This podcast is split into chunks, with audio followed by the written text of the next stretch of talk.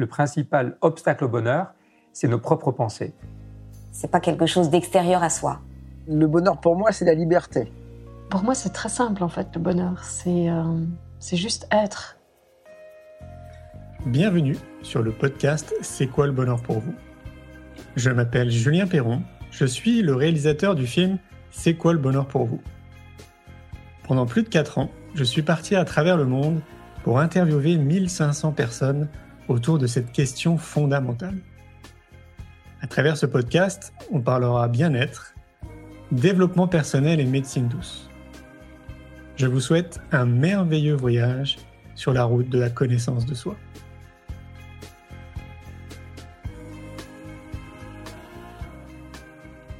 Aujourd'hui, j'ai le plaisir de recevoir Leslie Coutran. Leslie est une ancienne actrice qui a tout quitté pour travailler essentiellement sur des projets qui ont un impact positif sur la société et l'environnement. En 2016, elle s'associe à l'orgue de l'Irlande pour construire deux écoles au Népal et à Haïti. En 2017, elle réalise pour BBC C3 Miss Hollande, une mini-série de six épisodes qui met en lumière le conditionnement et la perception de la femme dans notre société. En janvier 2018, Leslie était speaker au TEDx Limoges. Je vous souhaite une belle écoute. Salut Leslie. Coucou. Alors Leslie, bah, déjà merci, merci euh, de prendre du temps euh, pour discuter euh, éducation, confinement et puis écran et ordinateur, internet, etc. pour la petite aparté, nous on s'est connus parce qu'on se suivait sur les réseaux sociaux. Et puis à un moment donné, bah, je t'ai proposé de venir au festival pour l'école de la vie. Et mhm. on a discuté une petite demi-heure dans le parc. Moi, je courais un peu à droite à gauche. Et du coup, bah, on a gardé plutôt une bonne relation. Et ça me fait plaisir en fait de te donner la parole ce soir.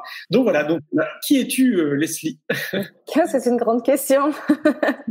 je vais faire la version simple. Euh, donc j'étais, je suis Leslie. Je suis française. J'habite aux États-Unis depuis dix ans maintenant. Euh, la France me manque énormément et sur surtout maintenant que les frontières sont fermées, je le ressens euh, de plus en plus. C'est là où on se, on sait où, où, on se rappelle où est la maison dans ce genre de situation. Euh, donc j'étais actrice pendant euh, pendant des années, pendant une dizaine d'années, et puis euh, puis mes choix, mes ma vision de la vie a, a, évolué. Je me suis rendu compte que je m'étais laissée influencer dans mes envies, que j'étais pas tout à fait authentique dans mon approche avec ma carrière de comédienne comparée à d'autres acteurs qui étaient vraiment passionné, formidable et, euh, et qui vivait ça autrement. Et je me suis rendu compte que moi, ce que je cherchais, c'était plus la, le regard, la validation, l'admiration des gens. Et, euh, et voilà. Et là, j'ai entamé un, un, gros travail, encore du boulot.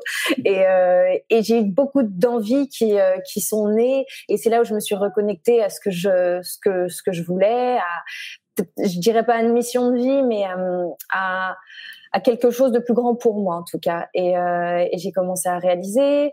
Euh, j'ai mis en place, euh, j'ai développé avec une collaboratrice un documentaire. On a, essayé de le développer pendant quelques années, et puis on a, on a décidé chacune de le développer, de développer le projet de notre côté. à côté de ça, je réalise, je produis aussi pour des pour des productions aux États-Unis, plus toujours branché sur l'aspect documentaire. J'écris, je fais pas mal de conférences aussi euh, lié à la, au numérique, au digital et surtout au digital en pleine conscience.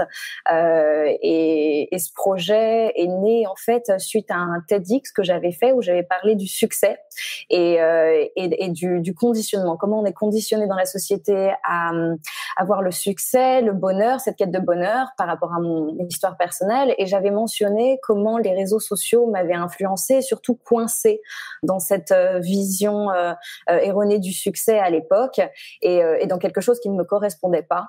Et j'essayais de, de, de, de, répondre à des codes de société, genre pour être heureux, il faut ça, il faut atteindre tel tel mm. tel voilà niveau aux yeux des gens. Et, et j'ai beaucoup parlé des réseaux. Et suite à ça, j'ai reçu des centaines de messages de personnes qui se retrouvaient là-dedans. Et là, je me suis dit, il y a vraiment quelque chose à, à creuser. Donc j'ai creusé. Mon, mon côté obsessionnel a été faire beaucoup de recherches. J'ai fait un autre TEDx aux États-Unis à San Francisco euh, sur le sujet. Et là, de fil en aiguille, j'ai créé une, une, une, petite boîte où je donne des conférences et des, euh, des petits workshops, ateliers euh, pour aider avec les techniques qui ont marché pour moi ou des réflexions parce que personne, on n'a pas de réponse exacte. On est tous à vivre avec les mêmes interrogations et les mêmes les mêmes les mêmes problèmes parce qu'on on aimerait tous se connecter un peu, mais en même temps, c'est des outils formidables. Donc, euh, donc, comment on trouve notre équilibre et on utilise euh, ces outils en pleine conscience. Voilà. Bah, c'est magnifique. Comment on fait du coup? Ah. Ah, surtout en ce moment, parce que euh, d'habitude, je parle plus de déconnexion, ce besoin de se déconnecter pour se reconnecter à soi et à qui on est vraiment, à nos envies. Mais alors, aller parler de déconnexion en pleine pandémie où on est tous chez soi confinés, ce serait, ce serait une torture, ce serait injuste. on est déjà éloigné physiquement nos proches, mais si en plus on n'a plus ce contact, euh, euh, même par rapport aux écrans visuels avec FaceTime, avec Skype, avec les petites news des des, uns des autres sur les réseaux, ce qu'on n'est pas tous à s'appeler tous les jours, sinon ce serait aussi l'enfer si on se met à appeler 20 heures par jour. Mais du coup, ça nous permet de garder un lien euh, qui est important. Donc, euh, complètement, Alors, tu as des conseils euh, par rapport à ça? Oui, j'ai des conseils. alors, le plus je pense ce qui ce qui marche le plus. Alors évidemment, hein, comme tout le monde, j'ai du mal à respecter tout ce que je dis. voilà, il faut être honnête. Mais dans, dans, dans, les bons jours, c'est ce que j'essaye de faire au maximum et ça m'aide énormément. Et d'ailleurs, je le vois, parce que quand je respecte pas, oh, j'ai l'impression que je, je, deviens plus anxieux, je suis moins alignée, je suis plus stressée, je suis moins, je suis moins focus dans la journée. Euh, ce qui marche le plus pour moi, en fait, c'est d'avoir mis au point un, comme un jeûne alimentaire intermittent. Euh, je sais pas si, euh, si tu connais, euh, on en avait un peu parlé la semaine dernière. donc, le, le principe, c'est de manger pendant une, une, une, période très précise dans la journée. Par exemple, pendant 16 heures dans la journée, on va laisser le corps se reposer et seulement pendant 8 heures de la journée, on s'autorise à manger. Ce qui ne veut pas dire qu'on mange 8 heures de suite, attention, hein. sinon on va être mal barré. Mais euh, donc voilà, on a une, une fenêtre très précise où on se permet d'avoir nos repas et après on garde ces, euh, cette haute tranche horaire pour, euh, pour se reposer, pour digérer. Donc là, si on, si on trans, transmet ça sur les réseaux sociaux, donc digérer les informations, euh, laisser reposer, se reconnecter à soi, avoir un moment où on est complètement euh, euh, à l'écart de tout ce qui se passe et du brouhaha ambiant, en, surtout en ce moment avec les infos et, et l'infodémie dont on parlera après. Mmh. donc voilà, c'est mettre des tranches horaires. Le 16h, 8h est très simple et permet surtout, peut aider pour les personnes qui travaillent parce que il y a aussi beaucoup de personnes en ce moment qui sont en télétravail mmh. Et euh, et, enfin, c'est impossible d'être déconnecté quand c'est le seul moyen de toute façon de travailler.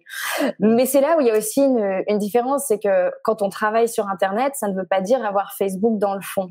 Et on, je sais que c'est très très facile de tomber dans là-dedans et, et, et, de le faire, d'avoir Facebook, les textos, les messages, Messenger ouverts. Et, euh, et, dès qu'on a une petite euh, une petite une petite pause, tiens, qu'est-ce qui se passe sur Instagram, qu'est-ce qui se passe sur Facebook? Et du coup, on est constamment, en fait, on n'a jamais le temps de vraiment déconnecter si on fait ça. Donc voilà, c'est avoir euh, ce, ce, ce, jeune intermittent de, de réseaux sociaux. Euh, dans cette dans cette tranche horaire où on s'autorise. Peut-être. Alors après, ça, je pense, ça dépend de chacun, de ses besoins et, euh, et de ce qui marche avec suivant les personnalités. Moi, ce qui marche bien, c'est d'avoir des petites tranches étalées dans la journée. Alors en ce moment, que j'ai vraiment envie d'aller voir ce qui se passe et de, faire partie aussi de ne pas avoir ce sentiment FOMO, genre mince. euh, j'y vais en général une fois en fin de matinée, euh, quelques minutes. Mais je fais par tranche de, de quelques minutes. C'est genre cinq minutes maxi. C'est euh, genre je regarde mon, mon mur d'actualité. C'est ah il se passe ça, il se passe ça. Ok, on passe à autre chose. Et je vais faire ça quelques heures après et encore quelques heures après avant de me, me connecter. Donc au final, je me, me, connecte au moins trois fois dans la journée, mais c'est des toutes petites périodes, pas plus. Alors il y a d'autres personnes qui auraient qui préféreraient peut-être rester 20 minutes une fois par jour. Donc ça dépend en fait des, personnalités et des besoins parce qu'il y a des gens qui travaillent aussi sur Facebook et qui ont besoin pour leur entreprise ou pour peu importe ce qu'ils font de communiquer sur Facebook. il y a beaucoup, ouais, il y a beaucoup de personnes aussi, il y a beaucoup d'entraide qui s'est mise en, qui se sont mis en en, place sur Internet et les plateformes sociales. évidemment, ces personnes vont avoir besoin de consulter très régulièrement euh, les plateformes, mais faut que ça reste axé là-dessus, du coup, se dire, tiens, est-ce qu'il y a eu les invites, ça a marché, voilà, oui, non, et après, on passe à autre chose. Et, et ne pas finir sur le, sur le compte de la grand-mère, de la cousine, du cousin, du voilà. Ah mais ça, c'est Internet euh, de manière globale. Hein. Il suffit que tu commences à lire un article et après, c'est fini. Quoi. Tu dérives sur. Euh, tu peux passer toute ta journée, en fait. C'est assez impressionnant. Mais souvent, des trucs qui n'ont rien à voir. On commence avec euh, le, le, le, système immunitaire et moi, je finis avec la vie des tortues au Guatemala. Enfin, qui n'a rien à voir. C'est clair. Ça va trop vite. Quoi. Il, y a il y a Sophie qui nous pose une question et qui nous dit euh, comment on fait avec un enfant unique? Des conseils pour un enfant unique? Ah, alors moi j'ai pas d'enfant, donc euh, je pense que ce serait malhonnête de dire euh, j'ai la réponse exacte. je pense que les enfants c'est pareil. Il y a beaucoup d'études qui montrent à quel point les réseaux sociaux et la télé peuvent être anxiogènes. Après, euh, qui peut se permettre de dire à, des parents en confinement ne éteignez la télé, ne faites pas euh, regarder la télé, pas d'écran aux enfants mm. Encore une fois, c'est pas possible. On est dans une situation exceptionnelle. On n'a mm. jamais vu cette situation. On ne peut pas appliquer ce qui se passe dans la vie courante ou ce qu'on conseillerait dans la vie courante dans une situation pareille. Mm. Et aussi, je pense que les enfants qui sont pas à l'école en ce moment, euh, j'ai écouté une, une, interview récemment de Brené Brown, je sais pas si tu connais, qui est euh, chercheuse américaine qui fait beaucoup de recherches sur la honte et la vulnérabilité, qui est exceptionnelle. Son TEDx et euh, son TED est, euh, est disponible, il a eu des millions de vues. Et elle a interviewé David Kessler, qui est un spécialiste en, dans le deuil aux États-Unis. Et en fait, il abordait cette, cette notion du, du deuil collectif auquel on fait face aujourd'hui, mais pas seulement des personnes, mais surtout de ce qu'on ne peut plus faire. Et c'est vrai que pour les enfants, ça c'est peut-être anodin, mais le fait de pas aller à l'anniversaire d'eux, de pas aller aux vacances scolaires, de pas avoir euh, cette fin d'école qui était prévue, ces activités, pour eux, proportionnellement dans leur vie, c'est un vrai deuil, c'est un vrai événement, c'est un vrai trauma.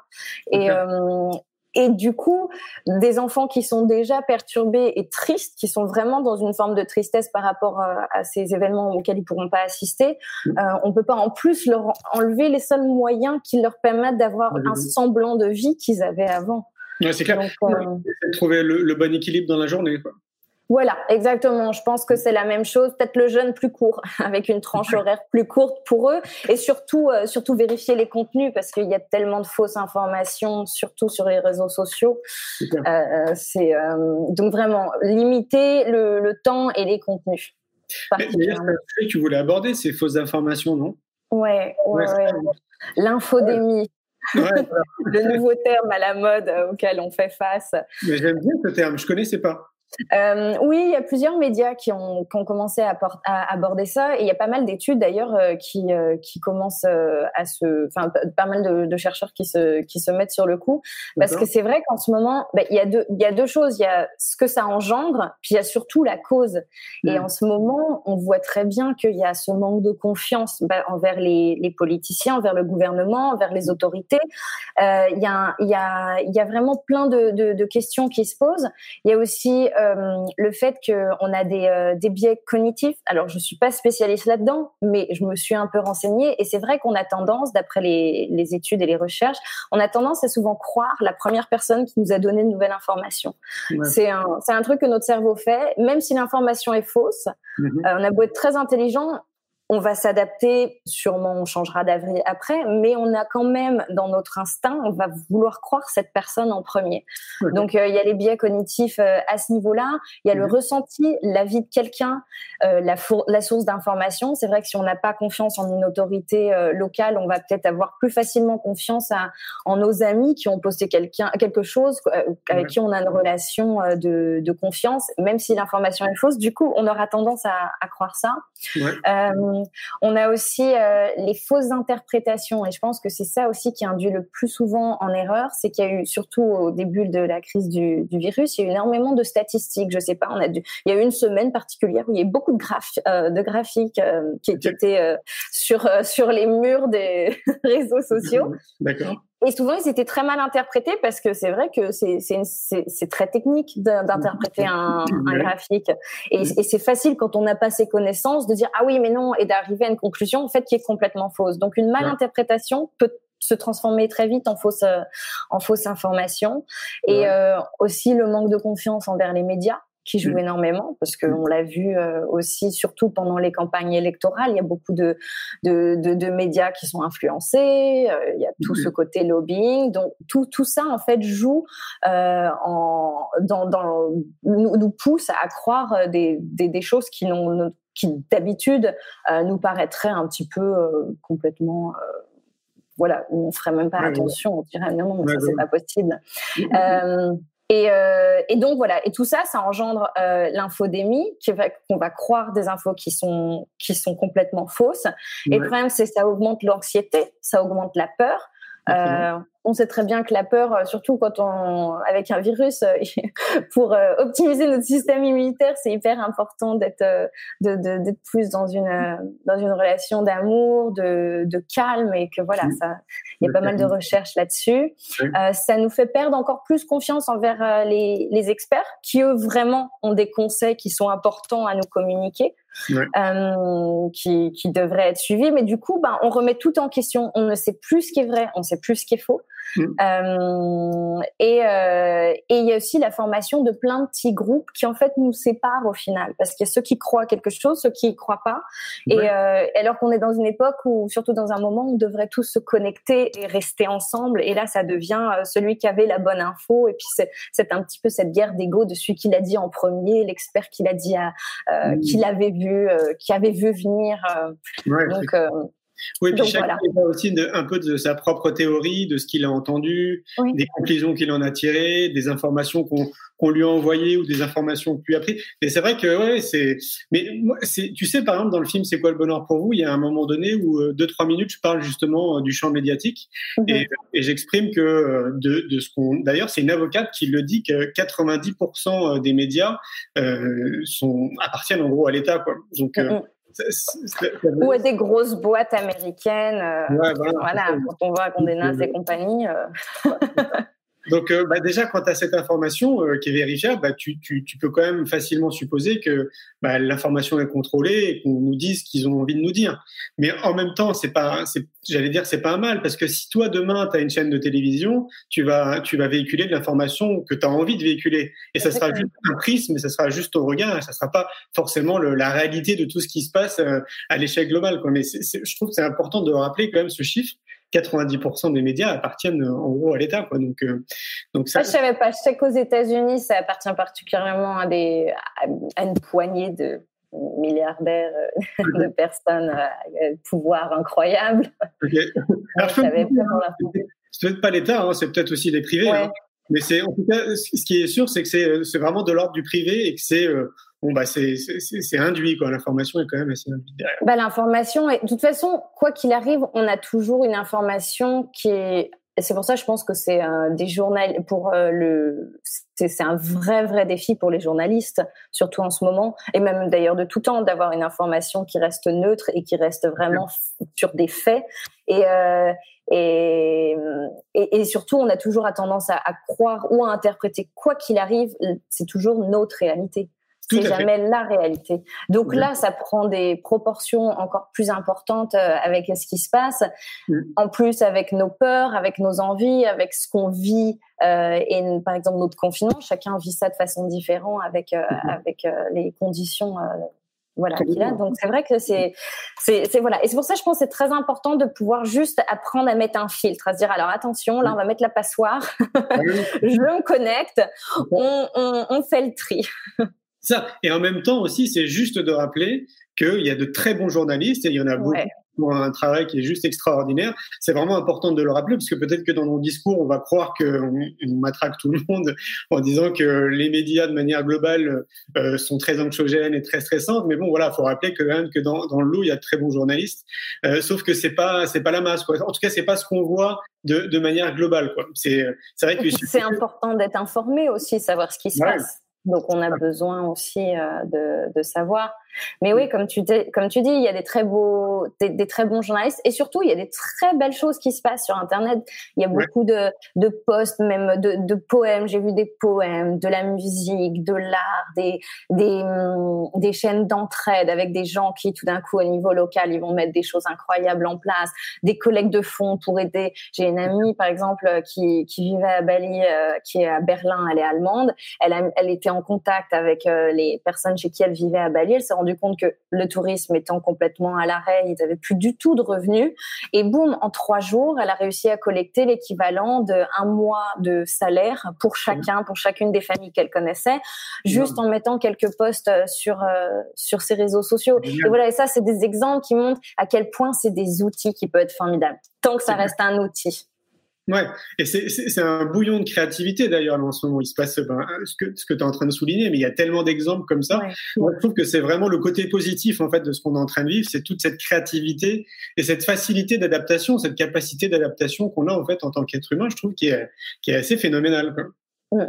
Et puis, et puis en plus, ce qui est génial, c'est que vu que vu qu'on est tous confinés, qu'il y a tout ce côté économique qui est quand même très pesant, hein, voilà, l'impact économique sur tout le monde, il y a énormément d'initiatives qui se sont lancées sur Internet, qui sont aussi d'accès, qui sont gratuites en ce moment.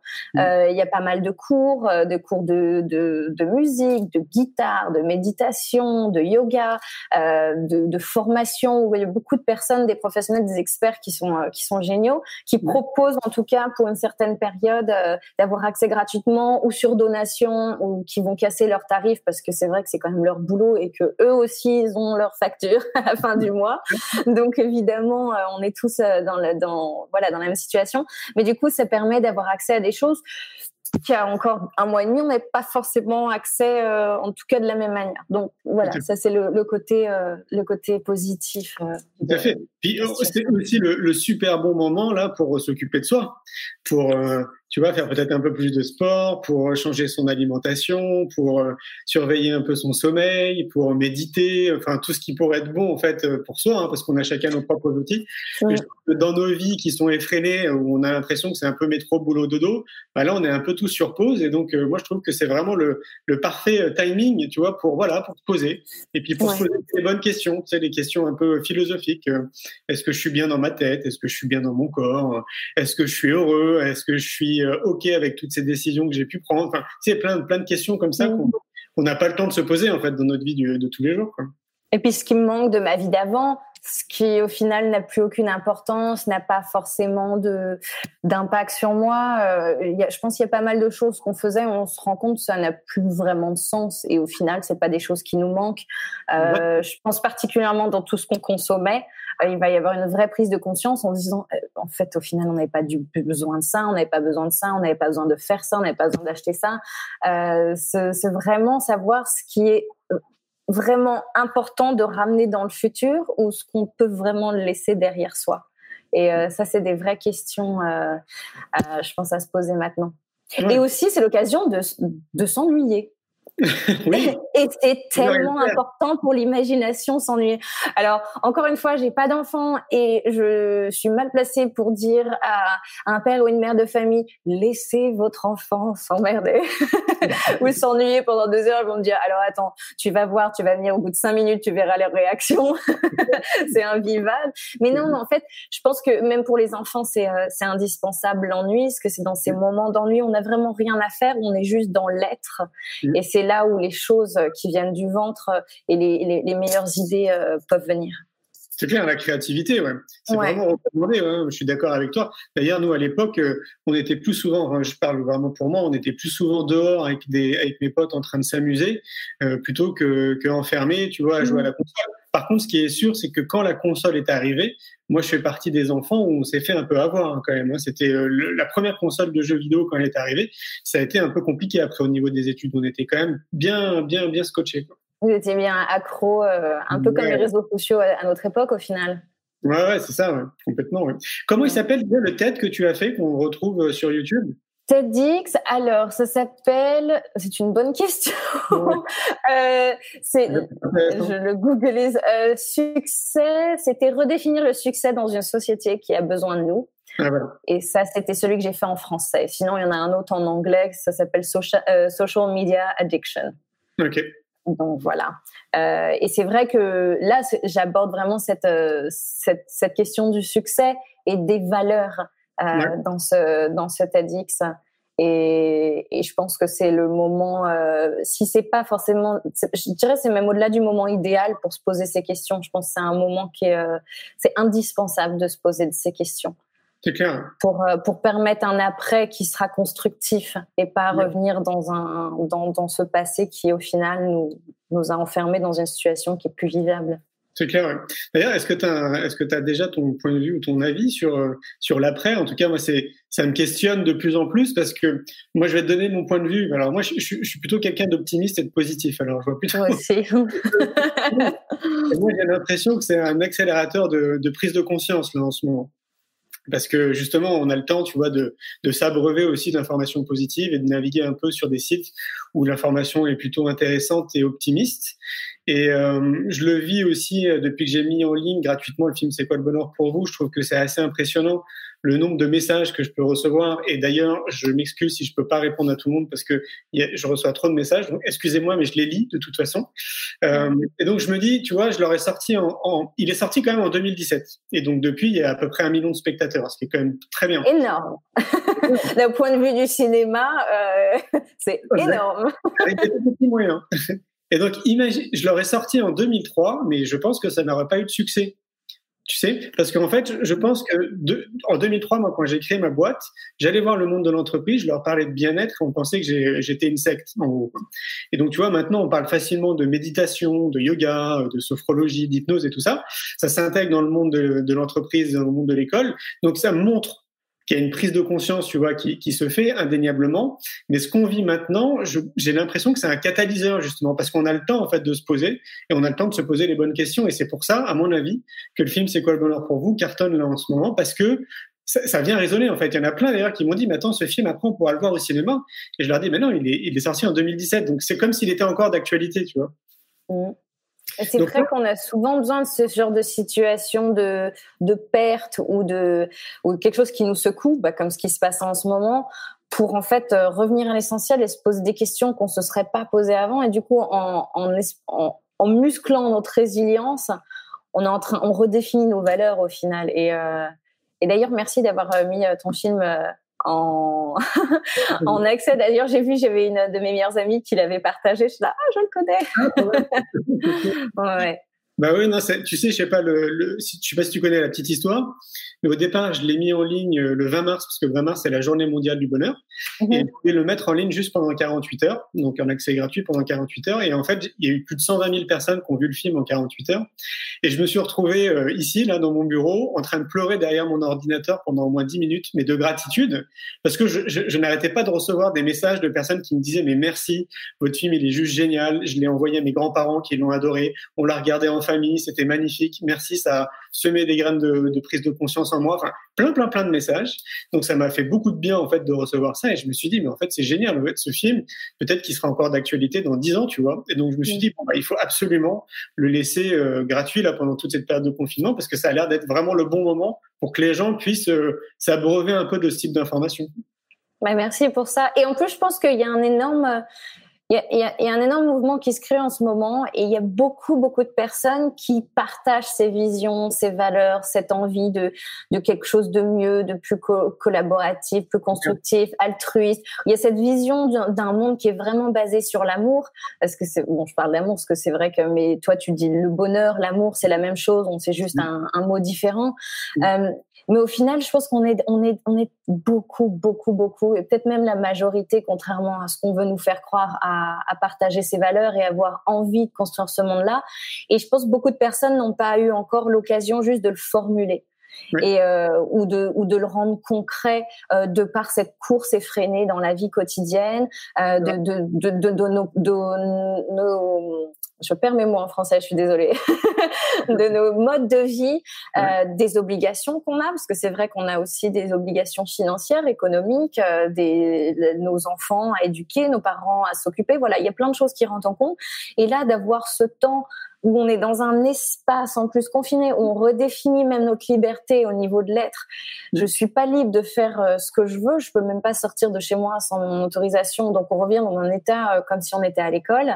Et, euh, et cette notion de liberté, je pense qu'elle va beaucoup plus loin que ça. Et on se rend compte que est-ce qu'on était vraiment libre avant, avant ce confinement? Est-ce qu'on était libre dans nos choix de vie, dans, même dans nos envies? Est-ce que nos, nos envies, nos besoins, nos, nos passions, nos rêves étaient euh, était réel mm. ou est-ce que c'était quelque chose imposé ou, même nous, en tout cas moi c'était le cas à l'époque il y a dix ans, j'étais enfermée dans une petite prison et je n'avais pas ma liberté dans ce conditionnement social euh, euh, que que que je j'avais laissé en fait m'enfermer. Mm. Et, donc du coup à un moment donné tu as eu ton déclic en fait, tu t'es déconditionné.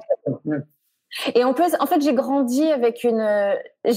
Comme tu disais, tu parlais en 2003, tu as l'impression que ça n'aurait pas eu autant de, d'impact ton film parce qu'on ne t'aurait peut-être pas autant pris en sérieux, alors que maintenant c'est c'est une évidence que c'est c'est un besoin de de partager ces messages et, euh, et heureusement que ces messages sont partagés. Euh, à l'époque, c'est vrai, moi je, je, le vivais très mal parce que je j'ai grandi en, en, en lisant le Dalai Lama, je méditais depuis euh, mon adolescence, mmh. euh, j'avais cette espèce je dirais pas que c'était une, une éducation spirituelle, mais j'ai eu la chance d'avoir des parents qui avaient une, des valeurs et une vision sans avoir les mots précis qui en tout cas m'ont fait baigner dedans ou, euh, ou en tout cas la, la, la, bienveillance, la compassion et, euh, et cette en tout cas cette curiosité de, de sagesse ancienne et euh, du bouddhisme, surtout le bouddhisme, euh, était très présent. Et du coup, j'ai eu beaucoup de chance, mais j'osais pas en parler. Je le cachais. J'ai l'impression d'être différente. Euh, à l'époque, quand je, je me disais, on disait, oh là là, le gourou. Mm, c'était c'était pas accepté alors qu'en fait c'est vrai que maintenant c'est c'est quelque chose qui est rentré euh, qui est rentré dans les mœurs et, euh, et heureusement et d'ailleurs ça fait partie de l'éducation comme tu euh, comme tu mentionnais à quand la méditation imposée par le Ah, le ministère de la Culture. Alors, en fait, à un moment donné, en tout cas, il y a de plus en plus d'enseignants qui intègrent le yoga et la méditation euh, dans leur classe. Hein.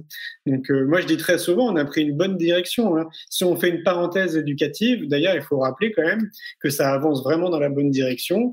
Euh, c'est, on peut avoir ce sentiment que l'éducation nationale n'avance pas dans cette bonne direction, mais en réalité, oui. C'est juste que c'est un mastodonte. Il y a, c'est un million de salariés, donc c'est, ça prend beaucoup de temps en fait, ne pour que ça soit visible que pour les enseignants, par exemple.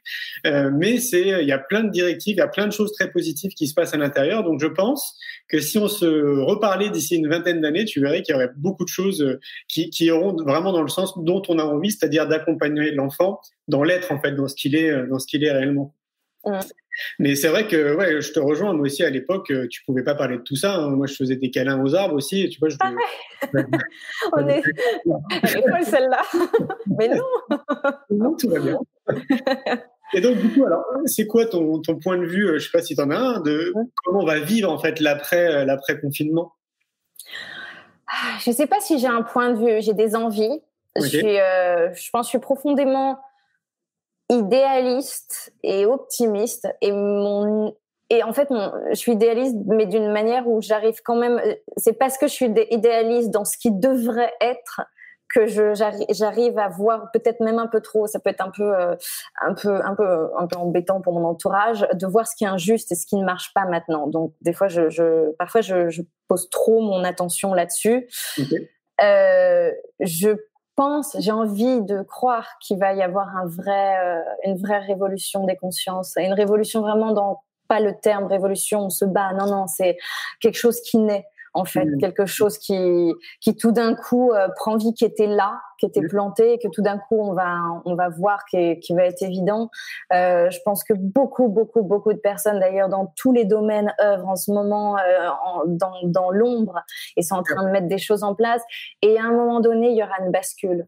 Est-ce que je serai là pour la voir? Est-ce que ce sera l'année prochaine? Est-ce que ce sera dans 15 ans? Je sais pas. Mais, mais euh, de toute façon, est-ce vraiment important de savoir si on le verra ou pas? Non, tant qu'on est dans cette, euh, dans cette démarche et dans cette énergie de créer autre chose et vraiment se baser, oui, sur, euh, sur l'amour, quoi. Sur, sur ce besoin d'être complètement interconnecté et surtout en ce moment on le on le voit on n'a jamais notre isolement nous a montré à quel point en fait on était socialement euh, il y avait cette cohésion et socialement liée. Ouais, c'est clair. D'ailleurs, tu, tu, parles souvent d'amour là. Euh, tu t'es lancé dans, le dans un projet documentaire qui était quand même autour de l'amour. Euh, on m'a posé la question là, je sais pas si tu as vu passer. C'est quoi les euh, Peut-on avoir les titres des documentaires que l'esprit a fait? Bah, le documentaire dont je parlais, euh, c'était celui-ci dont on qu'on a développé euh, pendant pendant deux trois ans et du coup on a chacune décidé de, de faire une version différente euh, l'année dernière. On a annoncé ça en janvier et sinon les, les autres documentaires que que j'ai fait c'était plus des short docs. Je sais pas si ça existe ce terme en France. C'était aux États-Unis pour pour des boîtes. C'est plus lié sur euh, la vision futuristique de ce que pourrait être. Et donc, euh, donc voilà. Par exemple, il y avait, euh, j'avais travaillé sur un projet sur. c'est, c'est, je sais pas si c'est sorti. Je sais même pas si j'ai le droit d'en parler en fait.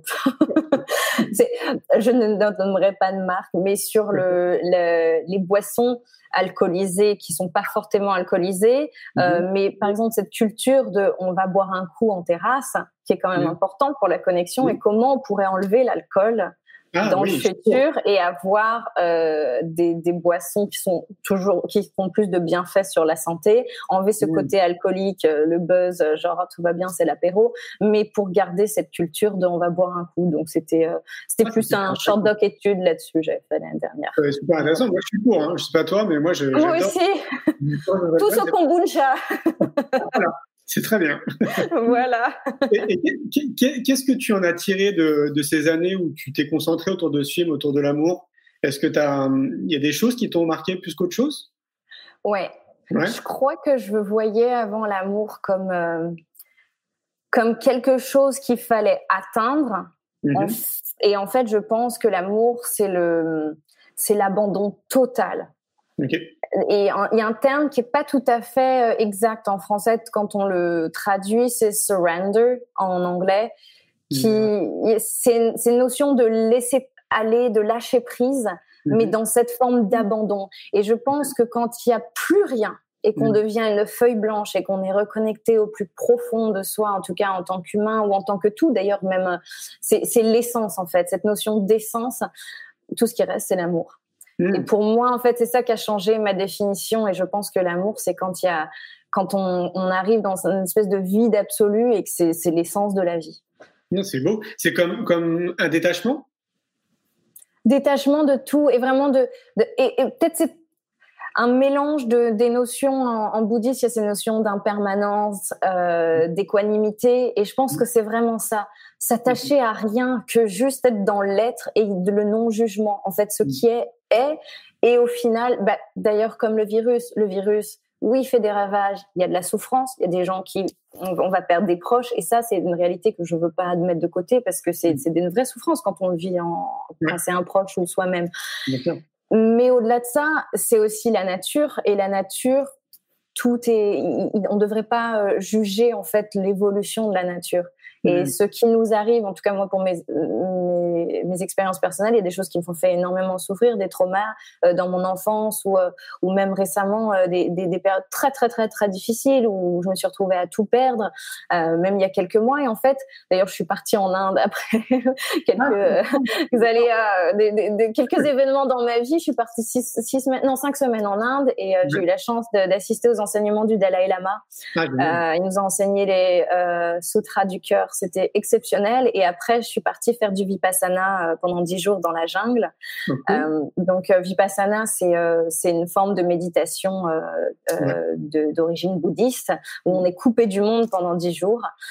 donc, confinement 6.0 là, pour le coup, ah, mais par choix. Donc, c'est c'est pas comparable. Quelqu'un dit ah t'as fait du vipassana, c'est pas dur. Non non, ça n'a rien à voir. C'est une torture par choix. Voilà. Mais au final, c'est très très dur. Mais ça m'a appris à, à, à, accepter ce qui est. Donc tout ce qui est, ce que mon esprit a en tout cas décidé que ce serait, était une souffrance, n'est pas forcément une souffrance. Oui, là, je le, j'accueille l'émotion, mais je l'accueille. Elle ne m'appartient pas. C'est mm. moi qui, qui vais m'attacher à une certaine manière de, de, de, de, de voir l'événement. Mais en fait, est-ce que c'est vraiment ça? Mm. Et, euh, et c'est vrai que, voilà. Et du coup, en fait, c'est ne pas s'attacher à tout ce qui se passe, mais autant en bien que en, qu'en négatif qu'en positif. Et après, euh, on pourrait se poser la question, oui, mais alors du coup, tu n'as plus de joie quand les choses euh, positives euh, arrivent. Mais si, si, c'est on le vit, on l'accepte, mais on ne s'y attache pas. C'est pas genre, oh, ça c'était magnifique, je vais faire, je vais tout faire toute la journée pour que ça se reproduise. Ben non, c'est un événement du matin. ouais, c'est clair. Est-ce que tu penses, enfin moi j'ai la réponse en moi. Est-ce que tu penses qu'on pourrait accompagner les enfants justement dans cette direction plutôt dès, dès l'éducation, dès, dès l'école? Je pense.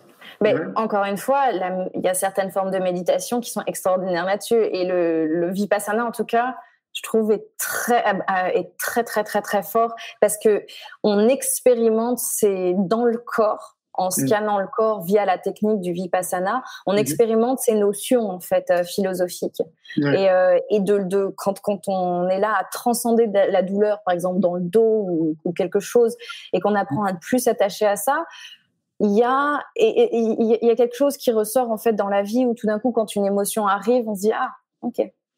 On, laisse venir. Mm-hmm. et, euh, et si t'es triste et eh ben t'es triste. Et t'as le droit d'être triste. Et si ça va mieux et eh ben ça va mieux. Et si tout d'un coup tu te rends compte que t'avais aucune raison d'être triste et eh ben c'est bien aussi. Et si tout d'un coup tu te rends compte que t'avais deux fois plus raison d'être triste et ben accepte-le C'est clair. Moi, je pense qu'on pourrait nous accompagner, tu vois, on pourrait accompagner les enfants justement à, mm. comprendre leurs émotions dans, dans cette direction-là. Si, si, tu devais euh, donner une définition, tu sais, moi j'ai envie de créer une école que j'ai appelée euh, l'école de la vie. Si toi, tu devais donner une définition à l'école de la vie, en gros, euh, le, le, système pour toi idéal, en fait, ça serait quoi? Hmm. Mais en fait, je pense que c'est dans ton titre, c'est apprendre à vivre. Hmm. Parce qu'au final, toutes les connaissances qu'on a, qu'on apprend à l'école, les maths, le français, surtout maintenant à l'ère d'Internet, n'importe qui peut apprendre le théorème de Pythagore hein, avec son ordinateur et une connexion Internet. Euh, et je pense que c'est pour ça que les, là, souvent, on va, je pense, s'en rendre compte, surtout les, les, les, enfin tout le monde, euh, les professeurs, les maîtresses d'école, maîtres d'école, tout le monde c'est un métier qui est extrêmement complexe et qui devrait être beaucoup plus valorisé. Ces personnes apprennent à nos enfants, nos, nos petits-enfants, aux citoyens, à, au final c'est nous-mêmes, on est tous interconnectés au futur de l'humanité, à vivre et à être des êtres humains. Je pense que cette notion d'apprendre à être avant d'apprendre à faire, euh, c'est quand même la base. Ouais, c'est clair. Et, ce qui est chouette à mon sens, c'est qu'on a tous les outils en fait, tu vois. C'est pas comme mm. si on devait créer euh, quelque chose. Il y a tout, tout existe en fait autour de nous. Il y a juste à, intégrer tout ça progressivement au sein de l'éducation nationale, euh, de former les enseignants, de les sensibiliser, euh, de, de, faire des festivals, des congrès, des colloques, tu vois, des trucs comme ça, pour qu'il y ait de plus en plus de personnes en fait qui soient sensibilisées à tout ça et que ça, ça que ça aille peut-être un peu plus vite faudrait juste que ça aille un tout petit peu plus vite. Mais euh, moi, j'y crois Oui, un petit peu plus vite, oui. enfin, moi, le, le, titre de mon deuxième film, c'est Une génération pour tout changer, parce que je pense qu'il faut une génération, en gros, pour, euh, pour tout changer. Mmh, mmh, mmh. Et une génération, je pense que c'est effectivement, une bascule, elle peut se faire tellement vite. Et, et c'est souvent d'ailleurs, on le voit, euh, il suffit, euh, j'essaie de faire une, et voilà, tu vois, il suffit de mettre un petit poids en plus, un petit poids en plus, et on va se dire, alors attends, on a mis des petits poids, mais si on y va gramme par gramme, ce qui est le cas d'ailleurs avec les êtres mm. humains, on est chacun un petit gramme, on va mettre un poids, euh, on va se dire, voilà, mais ça, moi, ça fait des années que je mets des grammes, ça a toujours pas basculé. Et puis il va suffire d'un, il en suffit un de plus et boum. C'est clair. Tout, et, euh, et, je pense c'est pour ça que que les initiatives euh, individuelles sont tellement importantes euh, pour le collectif. Et d'ailleurs, je pense que cette symbolique en ce moment avec le virus, individuellement, on aide pour le collectif. Il y a vraiment un effet miroir avec euh, avec euh, avec cette situation de, de, de, de confinement et de et, et d'ailleurs c'est pour ça que j'aime pas trop le terme battre la guerre contre ce virus. C'est pas une guerre, c'est on, on s'adapte, on change nos habitudes, on, on se rassemble, on s'entraide, on collabore, euh, on essaye de comprendre aussi. Mais on, on se, on se bat pas à cette notion de violence. D'ailleurs, j'avais trouvé intéressant quand il y avait euh, le président français qui avait annoncé qu'on était en guerre. Euh, quelques jours après, j'avais mis un post sur mon Facebook là-dessus. Le, le maire de Los Angeles avait annoncé que c'était un acte d'amour que de rester chez soi. Ah, et j'avais trouvé de ça. Alors, euh, je suis pas là pour parler de politique. Je suis pas plus pour le maire mm. euh, de, de, de Los Angeles que pour euh, Emmanuel Macron. Ça n'a rien à voir. Mais le choix des mots était tellement important. Il y avait dans cette forme de douceur, d'acceptation, d'entraide, de prise de responsabilité. L'acte, mm. on est dans l'action. L'amour, il y a la notion de courage. Il y a quelque chose derrière. Et, et du coup, au final, la plupart des, des personnes qui vivaient à Los Angeles avaient déjà choisi d'elles-mêmes en fait à se confiner à la maison avant même qu'ils mettent en place au niveau de, de l'État de Californie et de la ville un confinement euh, obligatoire. Ah oui, d'accord. Ok. Et euh, ils vous ont donné une date? Parce que. ou pas de date? Alors en Californie, c'est décalé jusqu'au 15 mai. 15 euh, distance sociale, stay at home. Nous, il semblerait au moins mai, mais apparemment aussi le président avait annoncé en tout cas tout ce qui est ce qu'ils appellent distance sociale. Encore une fois, le choix des mots, distance sociale, c'est non, distance physique. Oui. Euh, j'ai participé à un Zoom où Vandana Shiva était invité euh, il y a quelques jours avec euh, avec un Gaia, qui est un programme du Presencing Institute, qui est qui est formidable aux États-Unis. Et elle a dit quelque chose qui était très beau. Elle disait c'est distance physique et solidarité sociale. Et ça, c'est c'est tellement important. Donc donc distance physique, en tout cas jusque début juin, il nous parle. Et j'ai entendu dire que les, les, frontières resteraient fermées pendant un moment. Donc moi qui voulais revenir en France. Euh, ah oui, non, on ne peut pas revenir tout de suite. Hein. On va attendre, bon, c'est pas plus mal. Hein, L'empreinte carbone euh, restera basse. donc c'est un mal pour un bien. Je croise les doigts pour le congrès du mois d'octobre. Hein. J'espère que les frontières sont ouvertes au mois d'octobre, mais euh, mm. on verra bien. On verra bien. Donc voilà. Et, donc, euh, est-ce qu'il y a des rassemblements d'ailleurs aux États-Unis, un peu euh, comme à l'image du festival pour l'école de la vie? Euh, Il doit y en avoir. Pas, pas exactement, en tout cas à ma connaissance, pas comme tu fais. mais il y a beaucoup de, il y a de plus en plus de rassemblements, de festivals, de, de colloques, de choses comme ça, euh, surtout sur ce besoin de ramener la pleine conscience à l'école, développer l'empathie, mmh. euh, apprendre, apprendre vraiment à, à, vivre aux enfants avant de, avant de faire et d'étaler des connaissances. Puis je pense, il y a aussi ce, ce côté aux États-Unis où tout va beaucoup plus vite et c'est vrai que tout ce qui est intelligence artificielle va encore plus vite ici. Il y a vraiment un, le côté tech et matériel est très, euh, est très présent et il a une vraie question qui se pose euh, peut-être beaucoup plus vite du coup au niveau du, futur de des, métiers. Donc c'est vrai que l'école, il y a, y a des vraies euh, des vraies questions au niveau de l'éducation par rapport aux futurs métiers, parce que la plupart des métiers pour lesquels les enfants sont préparés n'existeront pas forcément euh, dans 10-15 ans. Et, en même temps, il y a un vrai retour aux sources. Je pense qu'il y a ce parallèle où ça devient tellement euh, euh, euh technique. c'est vraiment une obsession technologique. Et à côté de ça, il y a tout ce moment où il y a ce retour à la terre, ce retour à soi, ce retour à, à la, au vivant. Et mm. de plus en plus, et c'est vrai que, sais pas pour toi, mais enfin, notre génération, moi je viens de Haute-Savoie, euh, je suis originaire de Haute-Savoie, de Chamonix, très fière. Euh, et il y avait à l'époque, euh, il y avait toujours quelques euh, quelques uns dans nos classes, surtout en primaire et collège, qui partaient dans tout ce qui est agriculture. Voilà, il y en avait quelques-uns qui voulaient leur ferme. Et je me rappelle à mon époque, c'était mal vu. Hmm. C'était mal vu et je comprends pas. Je dis, mais c'est extraordinaire d'avoir des enfants, surtout dans cette époque où on était conditionné à aller vers autre chose, à plus des métiers tertiaires ou d'autres choses, euh, qui arrivaient à dire, mais non, mais moi, j'aime la terre, j'aime les animaux, j'aime, euh, j'ai envie d'avoir ma ferme en montagne. Et, et je pense que maintenant, c'est beaucoup plus valorisé. Et heureusement d'ailleurs. C'est clair, c'est clair. Je te posais la question du, du, du, festival et des rassemblements parce que de, de mon point de vue, j'ai vraiment l'impression que c'est ce qui nous manque et, et qu'on a besoin de ça en fait en tant qu'être Mm. humain, vois, de se rassembler avec des personnes qui partagent des valeurs, une éthique commune.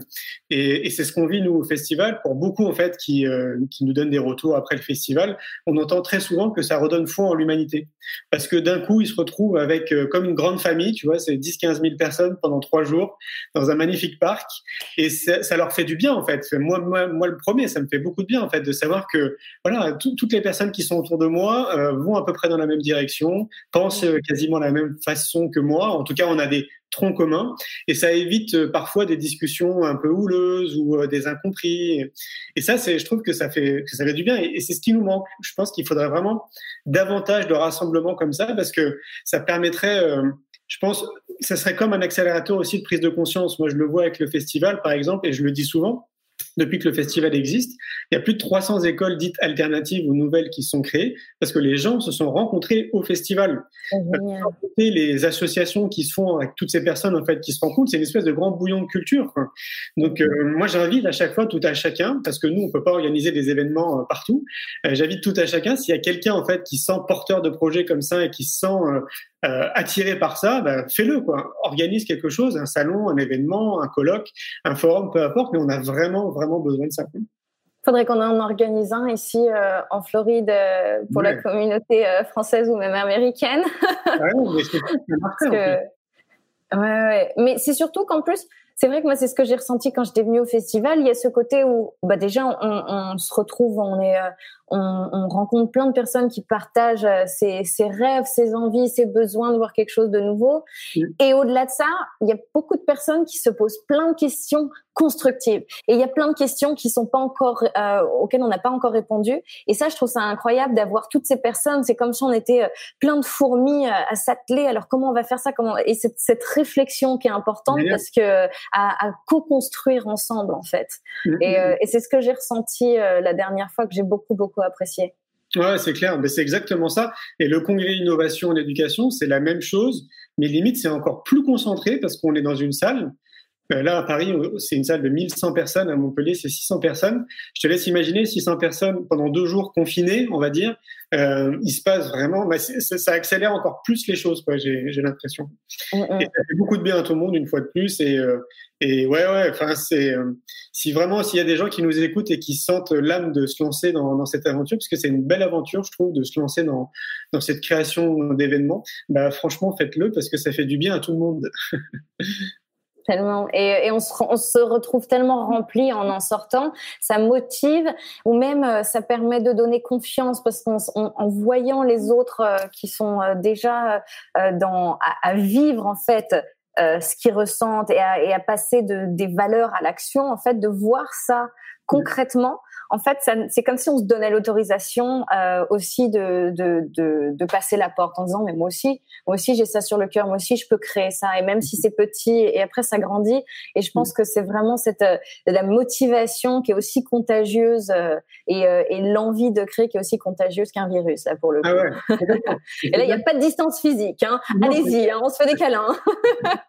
C'est super que tu le dises parce que c'est très concrètement ce qui se passe et c'est beaucoup de messages aussi qu'on a dans ce sens-là ou de personnes qui nous disent mais je suis reparti mais reboosté euh, comme s'ils avaient pris euh, pendant deux jours ou pendant trois jours au festival euh, plein de cachets de vitamine C tu vois ils sont reboostés ils ont envie de passer à l'action. Il y en a beaucoup d'ailleurs d'enseignants parce que que ce soit le festival ou le congrès, c'est quand même beaucoup d'enseignants aussi qui viennent, c'est à peu près 50%. Et il y a vraiment un grand nombre qui nous disent, ah, moi, j'ai mis en pratique euh, dès le lundi matin euh, ce que j'ai appris lors d'une conférence ou lors d'un atelier. Et, et ouais, c'est magique, quoi. C'est, ouais, c'est un accélérateur. Ouais. Ouais. Et puis Alors- ça permet de mettre en place la, la coopération Oui. à tous les niveaux, parce que même pour faire le festival, tu es obligé de- d'aller voir des personnes, euh, des partenariats avec des personnes qui ont les mêmes valeurs que toi, donc tu fais des rencontres, et puis ça va entraider un petit peu tout le monde aussi. euh, Exactement. Exactement. Tu es obligé de t'entourer de personnes qui sont complémentaires avec tes talents, qui ont leur propre talent. Et C'est un vrai travail de coopération. D'ailleurs, pour ceux qui ne le savent pas, pour nous, le festival, on est six à s'occuper du festival. Et c'est euh, c'est un an à temps complet. Pour Wow. six personnes. Ouais. Ça, m'étonne temps. Et on est vraiment porté par, euh, par l'idée de mettre un éclairage, tu vois, sur tout ce qui existe dans, dans ce milieu éducatif, qui est une vaste bulle. Et c'est vraiment, vraiment ce qui nous porte. Quoi. C'est, euh, je crois que ça va au-delà de l'aspect chronophage et énergivore. C'est, on est porté par, peut-être par l'amour d'ailleurs, tu vois. Je pense que ça doit pas être très loin de, de ça. Et, euh, et c'est chouette, ouais. On est très content à chaque fois de se retrouver sur place euh, et de voir toutes ces personnes avec les yeux qui brillent. Euh, Mais c'est définitivement l'amour, parce que quand je t'ai croisé, t'étais, t'aurais eu six bras pleins de paquets, ça aurait été la même chose, complètement occupé, aller dans tous les sens, à, à vouloir t'assurer que tout soit bien fait, mais euh, tu avais les yeux qui brillaient et cette envie de donner. C'était vraiment genre, euh, on donne, on est là pour et, et, et cette joie. Et il y avait vraiment, et c'est là où encore donc quand tu me disais la définition de l'amour, c'est le surrender, cette espèce d'abandon lâcher prise dans la joie aussi. Et c'est vrai que les deux, les deux sont importants et définitivement l'amour quand euh, quand j'y étais. euh, bah, ça va bientôt faire une heure. Est-ce que est-ce que tu aurais un, un, petit message de fin pour, euh, pour tout le monde? Parce qu'on pourrait discuter oui. des heures et des heures. oui, il y avait une autre petite astuce que je voulais donner par rapport aux réseaux sociaux, aux médias, aux infos et aux emails.